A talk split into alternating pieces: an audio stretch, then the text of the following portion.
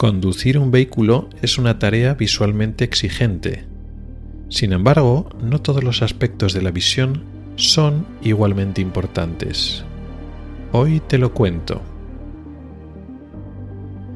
Oculares, el podcast de salud visual con el oftalmólogo Rubén Pascual.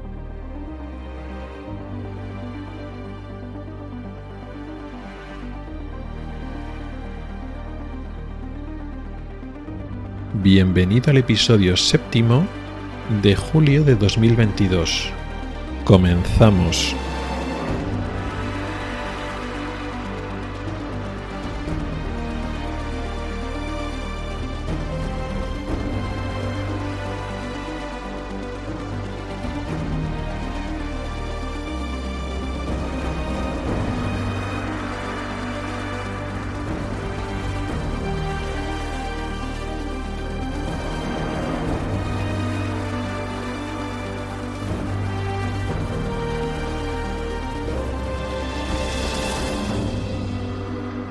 Hola y bienvenido al podcast de Ocularis sobre salud visual y oftalmología.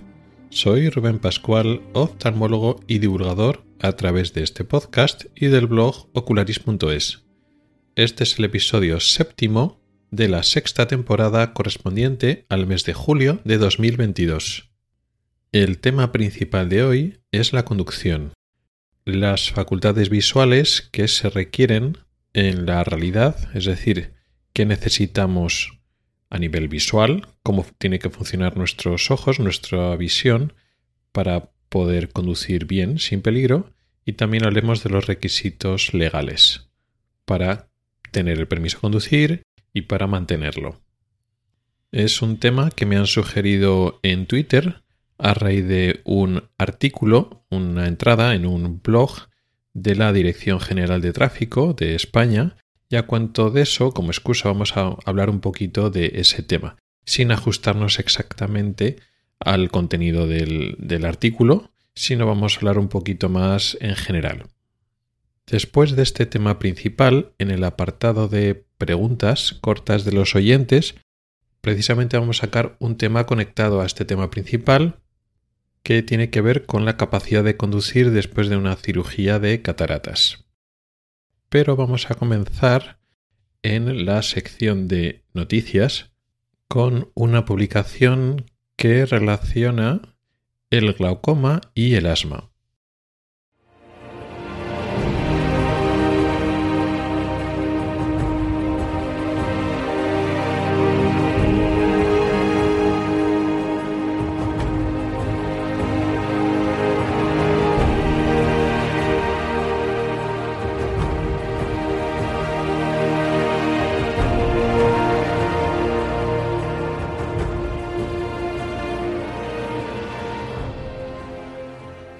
Como acabamos de adelantar, se ha publicado hace poco, en mayo de este año, de 2022, un estudio en la revista Clinical Ophthalmology que es un metaanálisis que hace una revisión sistemática de la evidencia científica que relaciona el tratamiento del asma con inhaladores que tienen un medicamento de la familia de los corticoides y la incidencia de aumento de la presión del ojo y de glaucoma. Los antiinflamatorios de tipo corticosteroides o corticoides están muy ampliamente usados en muchas enfermedades que tienen como trastorno base o como uno de sus resultados la inflamación, pues utilizan este tipo de corticoides, de antiinflamatorios que son muy potentes y se usan de muchas vías, sistémico, de forma oral o intravenosa, que ya se conoce, que pueden afectar, pueden producir glaucoma, puede producir aumento de presión intraocular y por tanto glaucoma. También se usa de forma tópica en el ojo, en forma de colirios o pomadas, que efectivamente también pueden afectar, también pueden producir aumento de la presión del ojo. Pero también existen otras vías de uso de estos medicamentos que no está claro hasta qué punto pueden producir o favorecer la aparición de aumento de presión en el ojo y glaucoma o no. Y estamos hablando de la medicación tópica, pero no en el ojo, que eso ya sabemos que sí que puede producirlo, sino en la medicación de estos corticoides como inhaladores para enfermedades, pues por ejemplo el asma, ¿no? es una de las causas más frecuentes y una más frecuente de uso de estos inhaladores con corticoides de forma crónica. Son muchas, muchas personas, millones de personas las que usan de forma crónica esta medicación para controlar su asma y la duda es si eso puede favorecer la aparición del glaucoma, de hipertensión ocular y glaucoma. Es un estudio, este metaanálisis ha mirado una serie de estudios, pues como se hacen los metaanálisis, pues rechazan, hay unos criterios previos de calidad, rechazan los que no cumplen los criterios y se quedan con los que lo cumplen. En total, el número de pacientes, el número estudiado en global con todos los estudios que han pasado este corte de calidad es alto, creo que eran 50.000 y pico pacientes, con un periodo de seguimiento de bastantes años. Y lo llamativo de este estudio, de esta publicación, para mí es cómo interpretan los resultados los autores. Los resultados son que no hay un aumento de la incidencia de glaucoma, no aumenta el riesgo de tener glaucoma en los próximos años y tampoco hipertensión ocular, definida pues a partir de una presión más de 20 o de 22, dependiendo un poquito de los estudios, varía un poquito. Aunque no tengas glaucoma, el hecho de que te suba la presión por encima de esos límites más o menos establecidos a partir de los cuales llamamos hipertensión ocular. Lo cual a priori es una buena noticia, eso nos da tranquilidad, sobre todo cuando un médico, que no es el oftalmólogo, indica el tratamiento, pues este para el asma, estos inhaladores, saber que realmente no están aumentando el riesgo ni siquiera un poquito, no. En principio, de lo que sabemos hasta ahora, no aumenta el riesgo y ya tenemos una certeza, cierta, cierta peso para digamos, afirmarlo con no una rotundidad total, pero bueno, para estar bastante tranquilos en ese sentido. En medicina, y lo mismo que en ciencia, no existen verdades absolutas en ese sentido. Por supuesto, pueden aparecer futuros estudios que pueden encontrar más relación en estas dos variables. Pero claro, si después de estos estudios, con este número de pacientes que es bastante grande, no se ha encontrado esa relación, podría ser que en un futuro se encontrara. Pero tenemos que pensar que si existe esa relación es muy débil y que ahora mismo lo que nos dice la evidencia científica es que no hay relación y que podemos utilizarlo con tranquilidad. Sin embargo, en el resumen que hacen eh, inicialmente los autores, no cuando te lees el texto completo y las conclusiones que lo explica mejor, sino en el resumen, en el abstract inicial, y luego después eh, otras revistas que hacen mención a esta publicación, como por ejemplo la publicación de la Asociación Americana de Oftalmología, que va haciendo unos resúmenes semanales de lo que se va publicando, pues va cogiendo, digamos, un resumen del resumen. Entonces lo lees y parece que el mensaje es al contrario. Y es que efectivamente, aunque la incidencia no ha, subido, digamos que ya parece que no causa glaucoma, el uso de estos medicamentos es capaz de producir un cambio en las medidas medias de la presión intraocular aproximadamente 0,6 milímetros de mercurio. Ya explican que a nivel individual esa poco más de medio milímetro de mercurio es totalmente relevante, pero dicen a nivel poblacional, pues cuando son millones de personas las que se toman ese medicamento, pues ese poco aumento de cifra podría significar que efectivamente podía aumentar el riesgo de la. Pero volvemos a lo mismo los estudios están primeramente buscados para ver si ha aumentado el riesgo de glaucoma en esa población. Y ya no solo de glaucoma, sino de hipertensión ocular. Y no lo ha aumentado. Con lo cual, pues si no ha aumentado, realmente esa, cifra la, tenemos que dar como clínicamente irrelevante. Claro, si hubiera sido una cifra muy alta, no tendría mucho sentido y hubiéramos visto que el estudio eh, está mal diseñado o, o falla por algo. No puede haber un aumento de 5 o 6 milímetros de mercurio y no subir el riesgo de hipertensión ocular, de glaucoma. Pero medio milímetro, pues puede ser que no tenga mucha relevancia clínica, o en este caso ninguna, porque parece que las conclusiones son bastante sólidas de que no aumenta el riesgo de glaucoma. El seguimiento es bastante amplio y, bueno, han puesto criterios de calidad muy estrictos para poder descartar glaucoma o hipertensión ocular. De hecho, en la propia discusión explican que se cambio, ese incremento en la presión intraocular en las personas que toman esa medicación podría deberse a otros problemas metodológicos del estudio. La presión varía a lo largo del tiempo Y si tú haces un seguimiento diferente a esas personas y lo están comparando con un grupo control que le tomas la presión menos tiempo o a otras horas, pues puedes explicar esa diferencia. Con lo cual parece que esa precaución que luego dicen los autores en, el resumen, en el abstract de, bueno, pues quizá en las personas que tienen antecedentes de glaucoma, pues igual hay que pensar si utilizar esta medicación o no. Es al contrario, precisamente este estudio viene a dar tranquilidad a la hora de indicar este medicamento. Bueno, pues hay una evidencia científica bastante sólida, no definitiva 100%, en medicina pues hay pocas cosas que son tan definitivas, pero bastante sólida para mandar estos medicamentos con tranquilidad sabiendo que no va a afectar al ojo, que no va a producir glaucoma. Y sin embargo parece que dar la vuelta contraria. Y es un poco esta tendencia y este problema que veo en ocasiones en los artículos de confundir significancia estadística con relevancia clínica. Este es un error muy común.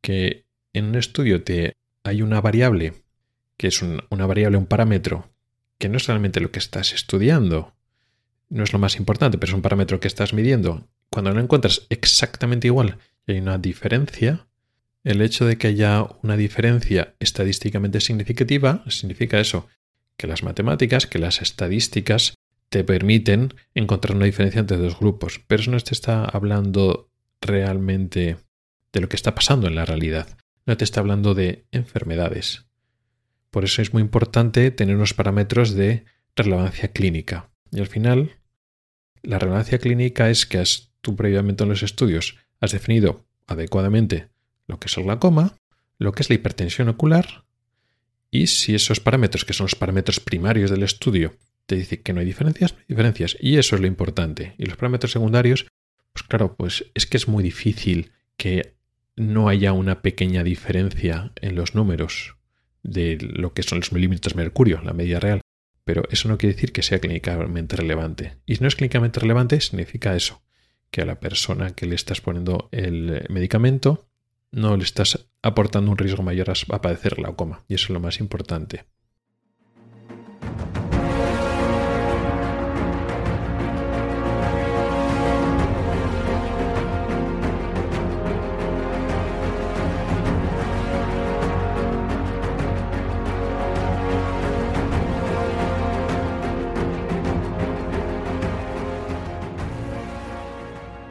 Y pasamos ya al tema principal. Vamos a hablar de la conducción, que se requiere para conducir principalmente vehículos a motor, pues coches automóviles, pero también, por supuesto, caminos, autobuses, etc. También se podría aplicar en cierta medida a si conducimos otro tipo de cosas, por supuesto, aviones y otro tipo de vehículos más grandes y complejos, que no voy a entrar, bicicletas y otro tipo de vehículos que no van propulsados a motor, pues sí, también hace falta ver bien. Pero nos vamos a concentrar en lo que es el conducir en automóviles y otros vehículos a motor, tanto por los requisitos reales, que es lo que vamos a dar más importancia, y luego también vamos a dar unas pinceladas a la normativa, a la ley que hay por detrás de la capacidad legal de conducir, el carnet, etc. Como todo el mundo puede deducir, conducir es una actividad principalmente neuronal, si lo queremos decir así, que implica una aferencia de información, es decir, información que le llega al cerebro, y el cerebro responde con una respuesta motora manejando los mandos del vehículo. Y eso implica una serie de decisiones. Tú evalúas una situación en función de la información y actúas en consecuencia, acción-reacción.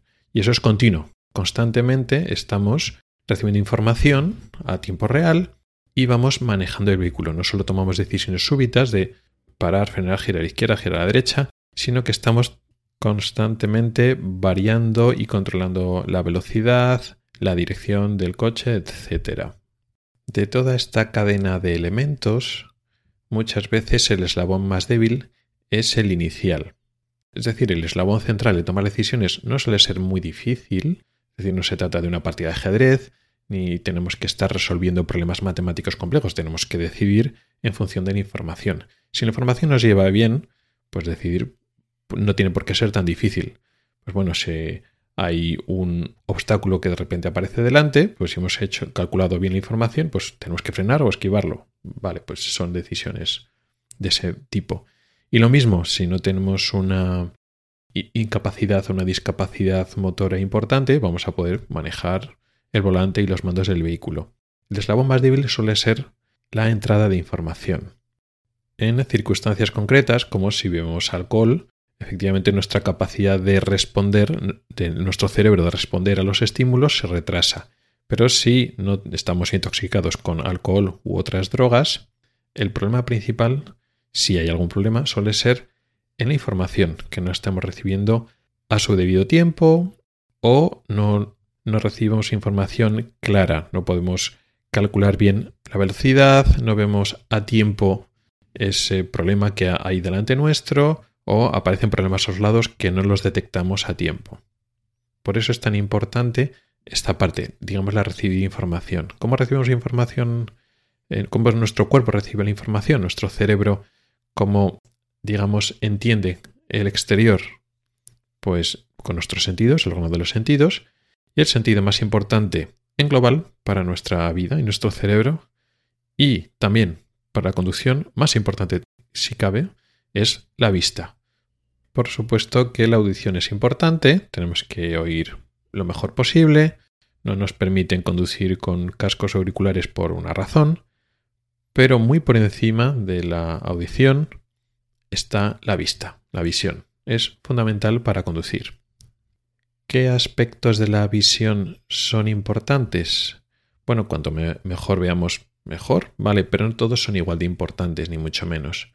Vamos a mencionar aquí algunos aspectos que no son especialmente importantes, para darnos cuenta que no todo es igualmente importante y por eso luego después nos vamos a concentrar en tres aspectos que sí lo son. Por ejemplo, la visión de los colores no es especialmente importante a la hora de conducir. Podemos decir, ya, pero claro, los semáforos tienes que ver rojo, verde, ámbar, sí, pero las personas con alteraciones de la presión de colores, discromatopsias, la forma más común de discromatopsia es el daltonismo, que lo tienen un porcentaje importante de los hombres, en torno a un 8% de los hombres tienen formas de daltonismo, de alteración de la visión de los colores. Bueno, pues los colores puros, el rojo rojo del semáforo y el verde, los, los separan, los diferencian sin ningún problema. Y lo mismo el ámbar. No se utilizan códigos de colores especialmente complicados con colores intermedios que un daltónico pueda tener problema. Un daltónico puede tener problemas en algunos de sus de trabajos relacionados con la parte estética visual, con la moda, pero también con algunos trabajos tipo... Ahora ya no ocurre tanto, pero antes, eh, para hacer algunos tipos de trabajo de electricidad, ingeniería electrónica, algunas resistencias tenían unos códigos de colores, unas bandas de colores, y eran bastantes colores. Y entonces, pues un daltónico podía tener dificultades para ello. Ahora ya ese sistema antiguo de, digamos, de esa codificación de las resistencias a través de colores ya no es tan importante, pero bueno, eso era un problema. Pero para conducir no, para conducir no, no hay un código de colores complejo que eso impida para una persona con esas dificultades de la visión de los colores. ¿Qué otra cosa no es importante? Y esto se sorprenderá más de uno. La visión tridimensional, en el sentido de la estereopsis, de la que hemos hablado otras veces aquí en este podcast, no es muy importante podremos decir, pero, pero ¿qué está diciendo? Si es súper importante calcular las distancias y las velocidades a la hora de conducir. Sí, pero para eso, para calcular las distancias y las velocidades a la hora de conducir, normalmente no estamos utilizando la estereopsis. La estereopsis, la visión tridimensional que utilizamos especialmente cuando utilizamos los dos ojos a la vez, cuando tenemos buena visión binocular, la pequeña disparidad entre las dos imágenes que recibimos de cada ojo nos da esa sensación de tridimensionalidad, de ver los objetos en tres dimensiones. Y hasta cierto punto pues, nos permite percibir la profundidad. Y claro, cuando hay dos objetos moviéndose, pues esta estereopsis nos da una mejor visión o imagen de conjunto de qué está pasando en esa escena, qué está delante, qué está detrás. Digamos que nos permite hacernos una imagen mucho más real de la situación tridimensional de la escena que tenemos delante. Sí, y esto es verdad, pero la estereopsis funcionan cerca del ojo. Es decir, los primeros metros que nos rodean es cuando funciona la estereopsis realmente. Porque efectivamente un objeto que tengamos a medio metro, a un metro, efectivamente hay disparidad en nuestros dos ojos. Nuestros dos ojos que pueden estar separados 5 o 6 centímetros, pues efectivamente ese objeto que está a 1 o 2 metros delante nuestro, no lo percibimos exactamente igual. Y esas pequeñas diferencias, en un ojo lo vemos más diferente y en el otro ojo lo vemos un poquito más ladeado, lo vemos un poquito más de, de lado. Y esa pequeña disparidad lo utiliza nuestro cerebro para ver ese objeto cercano al ojo, relativamente cercano, mejor en tres dimensiones. Vale. Los objetos que están más lejos, pues 20, 30, 40 metros, lo vemos casi igual con un ojo y con el otro ojo. No hay casi diferencia. Claro, nuestros ojos están separados muy pocos centímetros y estamos hablando de un objeto que está a muchos metros delante nuestro. Muchos metros ya, a partir de 6-7 metros, ya es muchos metros, por decirlo así. Y entonces no hay casi disparidad. Entonces diríamos, claro, ¿cómo? entonces ¿cómo vemos entre dimensiones? Porque lo que está lejos, lo que está a 10, 20 metros, también tenemos sensación de profundidad de lo que está delante, lo que está detrás. Sí, por supuesto. Pero no utilizamos la estereopsis. Por lo tanto, no tenemos que tener una gran visión tridimensional para ver mejor. Por lo tanto, la estereosis no es muy importante para conducir. Y luego, como veremos cuando hablemos de las de los requisitos legales, tener buena visión tridimensional o tener buena visión binocular no es indispensable para conducir. De hecho, el tener buena visión por los dos ojos te sirve sobre todo para tener mejor campo visual, como veremos ahora. Pero no es tan importante el tema de la visión tridimensional entendida como estereopsis, es decir, el truco que utiliza el cerebro de tener dos ojos con imágenes ligeramente diferentes. El cerebro utiliza otras pistas, otras señales para calcular las, la tridimensionalidad, las distancias, pero que no necesita eh, utilizar los dos ojos a la vez. Hay otras pistas. Y eso funciona también con la visión de un solo ojo. Bien, ya hemos visto un par de aspectos que no son muy importantes a la hora de conducir. Entonces, ¿Qué aspectos son importantes de nuestra visión para poder conducir con un mínimo de seguridad? Pues hay tres aspectos. La agudeza visual, el campo visual y la sensibilidad al contraste. Vamos a ir viendo uno a uno. ¿Qué es la agudeza visual? De la agudeza visual ya hemos hablado muchas veces. Es el parámetro visual, la evaluación que hacemos de nuestra visión más importante para hacernos una idea de cómo funcionan nuestros ojos. Muchas enfermedades, la mayoría de las enfermedades que afectan, que deterioran nuestra visión, realmente están deteriorando la agudeza visual. La agudeza visual nos habla de la eficiencia o de la calidad de nuestra visión central, en el centro de nuestro campo visual. Mide nuestra capacidad de discriminar objetos, pues cuanto más pequeños somos capaces de discriminar, pues mejor agudeza visual tenemos y la medimos, como sabe casi todo el mundo, con esos optotipos, especie de letras o a veces figuras que nos ponen en la consulta del oftalmólogo o la del óptico y nos van poniendo pues filas o figuras cada vez más pequeñas hasta que llegamos a la última fila de, la, de las que ya vemos ya con mucha dificultad y ya no vemos más. Y eso pues mide nuestra capacidad de visión. Existen varias escalas para medir la agudeza visual, una que se usa bastante en España es la escala decimal, que va de 0, 0 teórico, que significaría no ver nada, y la visión de 1, 1.0, que es la visión, vamos a decir, normal. O podríamos decir también del 100%, aunque hay personas que ven un poquito más. Visiones de 1.2, incluso un poco más, son relativamente normales. La visión de 1.0, la visión normal, es el equivalente a la visión de 20 barra 20 de la escala anglosajona. Pero ahora vamos a centrarnos en la escala decimal porque es un poco más fácil para los que viven en España y luego después cuando hablemos un poco de los requisitos legales también volveremos a incidir en esta escala decimal. Y efectivamente cuando hablamos de que alguien ve bien o ve mal nos estamos refiriendo casi siempre a la agudeza visual. Por los defectos de grabación, los problemas de gafas, miopía, hipermetropía, astigmatismo, vista cansada, afectan a la agudeza visual y la mayoría de las enfermedades conocidas, famosas que afectan a la visión, también lo inciden en este aspecto. Por ejemplo, las enfermedades de la retina que afectan al centro de la retina, a la mácula, o sea, las maculopatías, enfermedades de la mácula, pues también afectan a la agudeza visual. Y también ocurre lo mismo cuando uno tiene cataratas, también afecta a la agudeza visual, entre otras cosas, también afecta a más cosas, pero también a la agudeza visual y medimos cómo de grave, cómo de importante es la catarata y la maculopatía o lo que tengamos que, digamos, nos puede impedir conducir o, sin embargo podemos conducir bien. Bueno, pues aunque la catarata afecte también a otras cosas, por ejemplo la sensibilidad del contraste, realmente nos hacemos una buena idea con la agudeza visual. Es importante que tengamos cuanto mejor agudeza visual. Entonces tenemos que maximizar nuestra agudeza visual a la hora de conducir. Esto es importante porque luego después, cuando hablemos de las normativas, pues hace falta, pues para tener el carnet, pues este número, pues 0,5 o 0,7.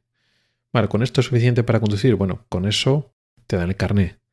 Pero si ves 0,6 o 0,7 y dices, ah, pues ya con eso puedo conducir, pues ya está, no hace falta que lleve gafas, no. A ver, si tú ves sin gafas menos y con gafas ves más, tu obligación es llevar siempre las gafas para conseguir la mejor agudeza visual posible. Porque una persona que ve mejor, que ve el 1.0 o el 100%, va a conducir mejor y más segura que esa misma persona que si ve 0.8 0.7, aunque legalmente le den la capacidad, la facultad de conducir. Por tanto, no es ir al mínimo. Ah, bueno, pues ya está, ya cumplo con la norma, pues prefiero no llevar gafas porque es más cómodo para mí. Vale. Pues cuando estás en casa o cuando estás paseando por la calle, si no quieres llevar gafas porque no te importa ver bien de lejos, pues no las lleves. Pero al conducir es importante que las lleves. Aunque cumplas o sobrepases bien el mínimo legal de tu país para conducir sin gafas, lo suyo es que conduzcas con gafas. Y a cuento de esto, y hablando de gafas, también podemos separar la agudeza visual de lejos, la agudeza visual de cerca. No siempre es la misma. La agudeza visual de, de lejos es con mucho la más importante a la hora de conducir, por supuesto, pero hace falta también ver de cerca, porque de vez en cuando pues estás mirando de lejos, pero tienes que enfocar en la parte cercana, en la parte donde están los mandos, que ya no están a varios metros de distancia, que estás mirando la carretera. No, estás mirando de cerca. Sí que es cierto que mucha gente, pues para leer tiene dificultades y necesita gafas, pero la distancia para ver los, los mandos y los indicadores pues de, de velocidad y otras cosas que tenemos que mirar en el, en el coche están un poco más lejos y los números y los indicadores pueden tener un tamaño suficiente como para que los veas sin dificultad. Una persona que tiene presbicia, vista cansada, que normalmente usa gafas para leer o incluso para el ordenador, igual puede conducir y no tiene, no necesita esa ayuda visual, esa corrección de cerca que se necesita para otras actividades. Es cuestión de comprobarlo. Pero claro, si no, si tienes más presbicia o tienes otros defectos que, efectivamente hacen que de lejos te manejas bien, pero de cerca no, pues entonces tendrás que ajustar tu corrección.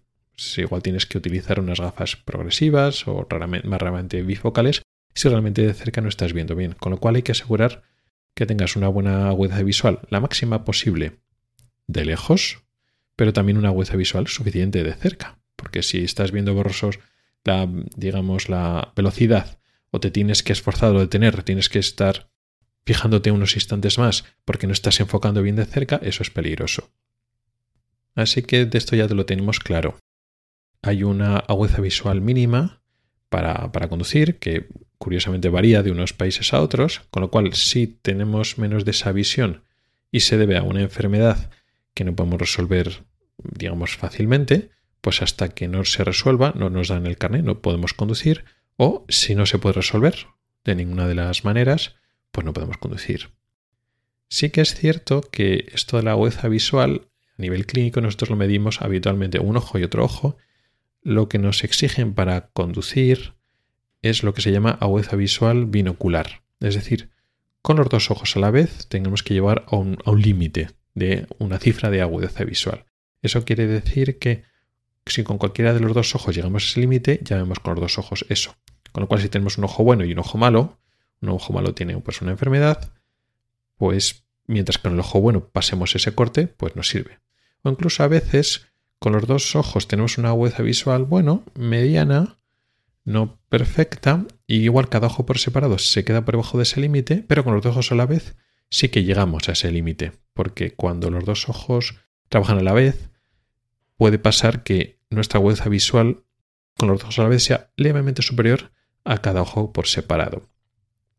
Pues como decía, en estos casos donde hay una enfermedad orgánica oftalmológica por detrás, no podremos conducir hasta que nos la resuelvan. El ejemplo más típico, pues tenemos unas cataratas que nos han ido quitando visión y ahora estamos en un margen de visión en el cual con ninguno de los dos ojos, es decir, viendo con los dos ojos a la vez, no llegamos a ese límite de visión marcado por la ley. Vale, pues no podemos conducir hasta que nos superen de cataratas. Una vez nos superen de cataratas, recuperamos la agudeza visual y ya volvemos a ver bien.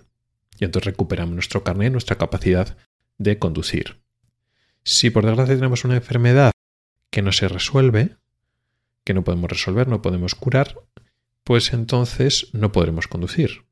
Sin embargo, la mayor parte de las veces que tenemos una agudeza visual por debajo de la exigida, de la requerida, se debe a los llamados defectos de refracción. Es decir, que necesitamos gafas. Con lo cual, si con gafas vemos bien, pues lo que tenemos que hacer es conducir con gafas y es así de sencillo. O lentes de contacto, por ejemplo. Este sería el primer punto, que es la agudeza visual. El otro punto es el campo visual. Campo visual se refiere al área que nos rodea a nosotros que queda abarcada por nuestro órgano de los sentidos. Es decir, qué área, qué ángulo, qué volumen o qué superficie de lo que nos rodea, de la escena que nos rodea, es atrapada en un instante concreto por nuestros ojos. Por tanto, el campo visual es lo que abarca nuestros ojos para, para ver. El campo visual se refiere a todo, toda esa área que, de influencia que es atrapada por nuestros ojos. Sin embargo, como el, justo el centro de la visión queda relativamente bien definido por la agudeza visual, normalmente cuando hablamos de campo visual no estamos pensando sobre todo el campo visual periférico. Quiero decir, cuando tenemos un defecto en el campo visual en el centro, lo que se llama un escotoma central, pues afecta a nuestra agudeza visual, con lo cual pues tenemos una agudeza visual muy baja, con lo cual el parámetro agudeza visual ya está midiendo justo la visión central. Por tanto, lo que separa todo lo que se aleja de los primeros grados, 2, 3 o 4 grados centrales de visión, sería el campo visual periférico. Y cuando hablamos de campo visual, con contraposición a lo que es la agudeza visual, normalmente pensamos sobre todo en el campo visual periférico. ¿Por qué? Pues porque muchas enfermedades que pueden afectar en global tanto a la agudeza visual como al campo visual, pues ya lo medimos mejor con la agudeza visual. Por ejemplo, vamos al ejemplo anterior súper conocido, las cataratas. Las cataratas también afectan de forma difusa y más leve al campo visual. Pero esa pérdida de campo visual por las cataratas, que siempre es más leve que la pérdida de agudeza visual. Con lo cual para las cataratas ya lo estamos monitorizando y siguiendo mejor con esto, con la agudeza visual que con el campo visual. ¿Dónde es importante el campo visual? En las enfermedades, que no son tantas, pero están ahí, que, digamos, preservan la visión central y afectan a la visión periférica. Producen escotomas periféricos, digamos, preservando la visión central. El ejemplo más común, el glaucoma. Pero también hay otras enfermedades, tanto del nervio óptico y también de la retina que preservan la zona central o la mácula y por tanto pues esa persona ha perdido visión periférica pero conserva visión central. Claro, esas personas a principio, sobre todo si son eh, enfermedades crónicas, progresivas, no son conscientes de esa pérdida de la, de la visión periférica, creen que ven bien y efectivamente para ciertas actividades controlan bien. Pues justo el objeto que tienen delante, pues están conduciendo, los coches o los obstáculos que tiene delante lo ven bien, sin ningún problema, lo calculan las distancias, como eso todo depende de la agudeza visual, el cálculo de distancias y velocidades del objeto que está justo delante depende de la agudeza visual, con lo cual eso lo hacen bien. Pero de repente pues nos van a adelantar o viene un vehículo por el lado. Bueno, pues eso lo tiene que capturar nuestra visión periférica, la parte periférica de nuestro campo visual. Claro, cuando vemos un objeto que aparece en nuestro, la periferia de nuestra visión, pues entonces luego giramos los ojos y giramos la cabeza para identificarlo. Entonces, cuando hemos detectado algo que viene por el lado, entonces giramos la cabeza y los ojos, centramos lo que nos, lo que nos viene y entonces ya con nuestra visión central vemos exactamente qué es lo que viene, a qué velocidad, etc. Pero claro, si en nuestra periferia no estamos viendo a nadie, pues un problema. Por ejemplo, estamos conduciendo estamos mirando por delante y vemos pues el semáforo, el, el coche que está a varios metros, pero por el lado sale un peatón. Ese peatón no lo estamos capturando inicialmente con nuestro centro visual, con la mácula o con la fobia, con el centro de nuestra visión. No. Vemos que algo se mueve, que aparece por un lado. Y claro, si tenemos una dificultad en ese sentido, es un problema grave. Y esto, el campo visual, normalmente no se tiene muy en cuenta a la hora de valorar la capacidad de una persona para conducir, por lo menos en España. Como he comentado antes, nosotros podemos medir el campo visual por separado de cada ojo.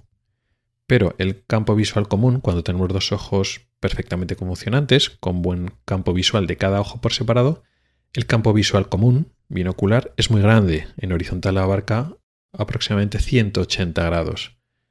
Claro, si un ojo no funciona o funciona muy mal, pues entonces dependemos del ojo bueno que tiene un campo visual, aunque sea completo, es de un solo ojo. El campo visual binocular de una persona que tiene un ojo bueno, pero otro ojo tiene un campo visual muy reducido, pues ya no tiene 180 grados de visión binocular. Tiene un, un campo visual bastante más reducido. Y esto hay que tenerlo en cuenta. Y por último, el tercer parámetro a tener en cuenta es la sensibilidad al contraste. Si decíamos que la agudeza visual es lo más importante y lo más conocido y lo que más se mide, luego decíamos que el campo visual es importante, no tanto, pero también es importante, pero se ignora y se sabe poco y se mide poco, bueno, pues la sensibilidad al contraste es menos importante, pero también es importante, pero es muy ignorado, poco conocido y poco evaluado o casi nada evaluado a la hora de valorar si una persona puede conducir o no. Tiene relación tanto con el campo visual como con la agudeza visual. Cuando medimos la agudeza visual establecemos unas condiciones previas que son, digamos, óptimas. Fondo blanco con unas letras negras, digamos, de situación de máximo contraste, si lo queremos ver así. Y en ese sentido podemos medir que efectivamente con condiciones perfectas de contraste, blanco sobre negro, con un fondo neutral, sin, sin distracciones, pues efectivamente vemos muy bien los objetos muy pequeñitos y muy lejos. Perfecto. Pero en la realidad no existe tanto buen contraste. Las condiciones de contraste no son tan buenas como cuando medimos la agudeza visual. Y lo que mide precisamente la, esta sensibilidad al contraste es eso. Digamos, sería, por decirlo más fácil, la agudeza visual en condiciones de contraste cada vez peores. ¿Y cuál es nuestro umbral cuando podemos seguir viendo esos mismos objetos, esos mismos optotipos, según vamos empeorando el contraste? Y esto es real en condiciones de mala iluminación, cuando estamos conduciendo, pues eh, cuando hay una luz estupenda, pues sí, pues las condiciones de contraste son buenas, con lo cual pues nuestra eficiencia conduciendo va más a la par de nuestra agudeza visual. Si tenemos buena agudeza visual, en condiciones de luz, pues vamos a conducir bien. Cuando hay condiciones peores de iluminación, por la noche, pues ya es más difícil. Entonces una persona que tiene buena agudeza visual o suficiente, pero mala sensibilidad al contraste, pues por la noche o cuando llueve o cuando el día está nublado, pues entonces ya hay más difícil, le cuesta más ver eh, los obstáculos, los coches, la circulación, calcular las distancias, le cuesta más, entonces conduce más inseguro. Esto sucede nuevamente con la catarata, pero también puede suceder con otras enfermedades. Esto también puede afectar al campo visual. Aunque estamos hablando de la agudeza visual, pues pasa lo mismo. Aparece un objeto que nos viene, aparece por, por un lado del campo visual. No está delante nuestro. Nuevamente, si hay un buen contraste, pues es más fácil que lo veamos por la periferia de nuestro campo visual. Pero si nuestra sensibilidad al contraste está afectada, pues entonces también los objetos que aparecen por los lados también tardaremos más en verlos y eso puede tener consecuencias muy malas a la hora de conducir. Y aunque en la clínica es siempre se mide la agudeza visual y es un requisito legal en todos los países, la campimetría está más olvidada, digamos, la, evaluación del campo visual está más olvidada y no se tiene tanto en cuenta, pero se puede medir si se requiere. Eh, el, estudio de la campimetría es un estudio clínico que se hace con mucha frecuencia en las consultas de oftalmología. Sin embargo, la medición de la sensibilidad al contraste no es algo que se haga en la práctica clínica habitual y es difícil obtener esos datos. Podemos sospecharlo, inferirlo, de hecho es muy frecuente, pues el mismo ejemplo, el más frecuente. Pues una persona que tiene cataratas y acude porque, bueno, pues conduce insegura, sobre todo pues por la noche, cuando está anocheciendo, no se siente seguro para conducir el paciente. Vale.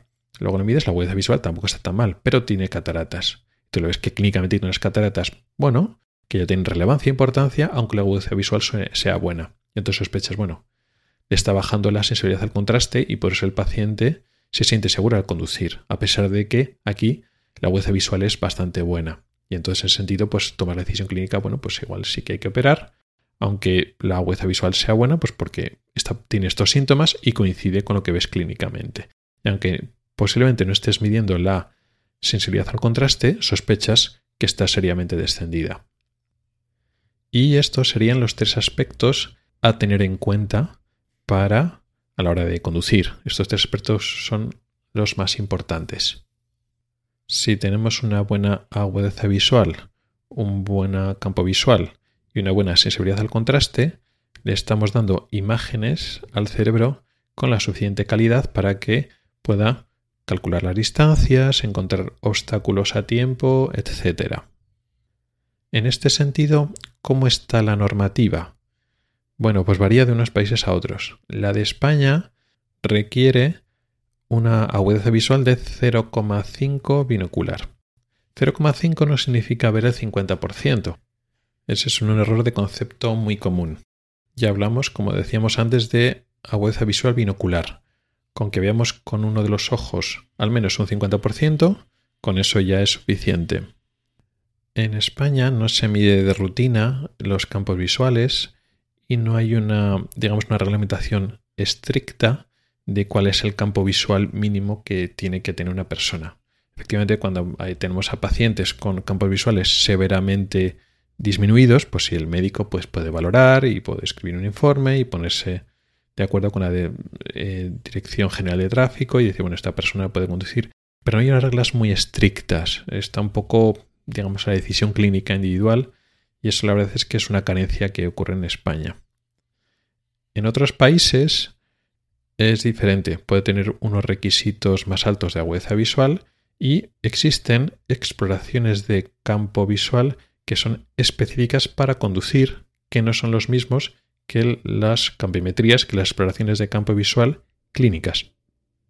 En ese sentido está muy bien y esos países van más avanzados en ese sentido que España, por ejemplo. Y en cuanto a la sensibilidad al contraste, pues que yo sepa, yo no conozco ningún país que lo tenga muy en cuenta, por lo menos unas reglamentaciones claras. Y además, bueno, pues como decía antes, tampoco es un parámetro que clínicamente se mida mucho. No hay muchos hospitales, eh, clínicas, centros que lo midan porque no está el aparato y cuando tienen no lo miden de rutina en este aspecto.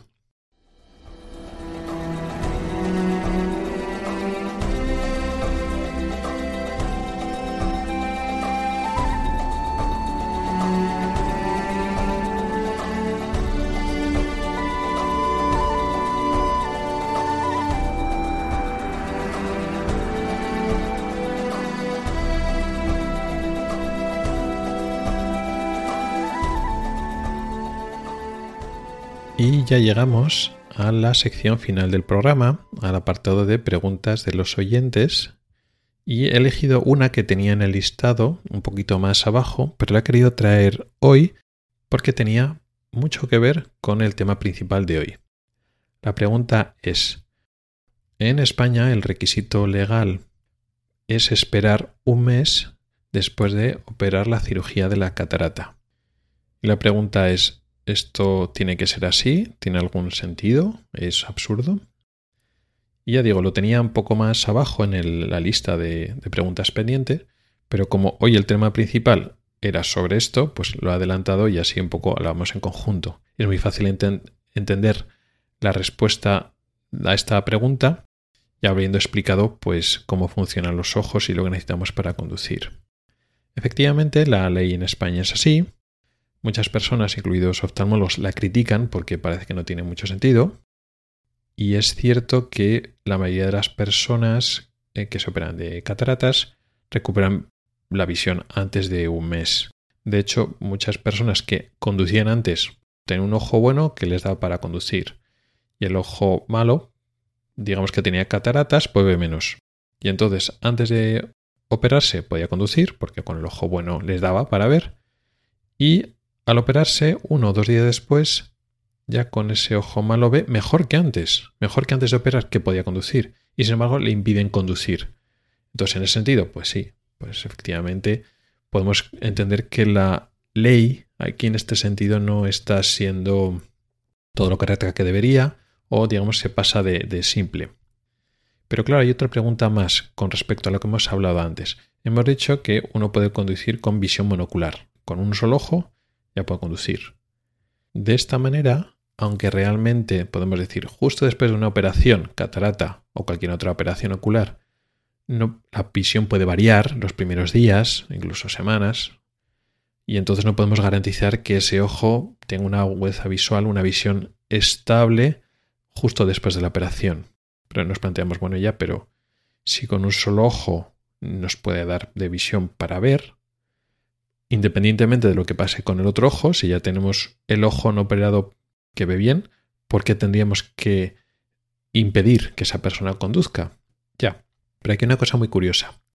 Una persona que tiene un ojo bueno y un ojo malo, pues por ejemplo, pues tiene un ojo con peor visión porque es vago, es ambliope, tiene una mala visión desde, desde que era pequeño, ¿vale?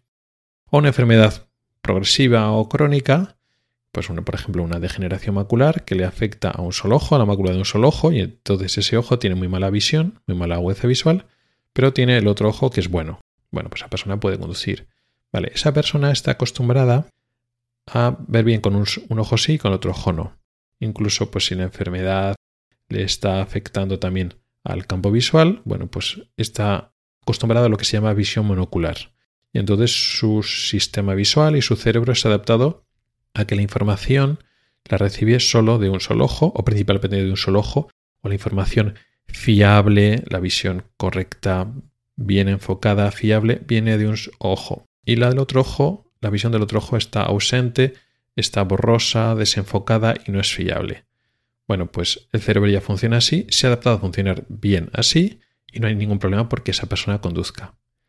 Es una persona, sin embargo, que está acostumbrada a tener buena visión binocular, es decir, el cerebro está acostumbrado a recibir información de los dos ojos, más o menos, digamos, con la misma importancia, y entonces mezcla esas dos imágenes para tener una imagen resultante y con eso trabaja, si tú le operas, pues entonces hay cambios visuales en un ojo de una persona que está acostumbrada a tener visión binocular. De la misma, de la misma manera que eso lo podemos eh, hacer muy fácilmente. Cualquiera de nosotros que tiene buena visión binocular, si estamos conduciendo, mejor, más que conduciendo, mejor si lo hacemos de copiloto, sin conducir. Si nos tapamos un ojo, pues sí, seguimos viendo, Decimos, sí, vemos igual, pero si te fijas, si estás unos segundos mirando con un solo ojo, es mucho más difícil calcular las distancias, o hacerte una idea, o hacerte una, una composición de todo lo que te rodea, porque estamos acostumbrados a recibir información de los dos ojos. Y entonces ahí el cerebro, pues, pues cogea un poquito. Una cosa es que estás conduciendo y pestañeas porque está metido algo en el ojo y durante un medio segundo, un segundo, un par de segundos pierdes esa, visión binocular, bueno, pues con la visión de un solo ojo te apañas, no te quedas ciego, no de repente, no, es que no veas por dónde vas. Sin embargo, conducir así, una persona, pues eso, que le, que le ha pasado, pues se te ha metido algo en el ojo, has ido a la mutua, al hospital y entonces te han puesto un parche. Y esa persona hace mal en coger el coche de vuelta. Decir, bueno, pues ya está, tengo un parche en el ojo, voy a conducir de vuelta con un parche. Esa persona que siempre ha visto bien con los ojos pues es difícil conducir. Uy, como que no te apañas. Entonces es un poco un problema. Con esto no quiero decir que la ley no tenga que un poco flexibilizarse o actualizarse, que igual un mes de cirugía de catarata es demasiado, pero sí que es cierto que ya no solo se trata, no podemos comparar solo, bueno, pues si ya me dan el carné, ver bien con un ojo ya, pero esa persona que le dan el carné, que bien con un ojo, ya está acostumbrado a ver con un solo ojo, su cerebro se ha acostumbrado. Si tú ves bien con los dos ojos y después de una cirugía, pues entonces la visión de un ojo no es estable, pues claro, no sabes cómo de seguro es conducir. Entonces, igual un mes es mucho, sí, pero bueno, que tiene cierto sentido esa norma.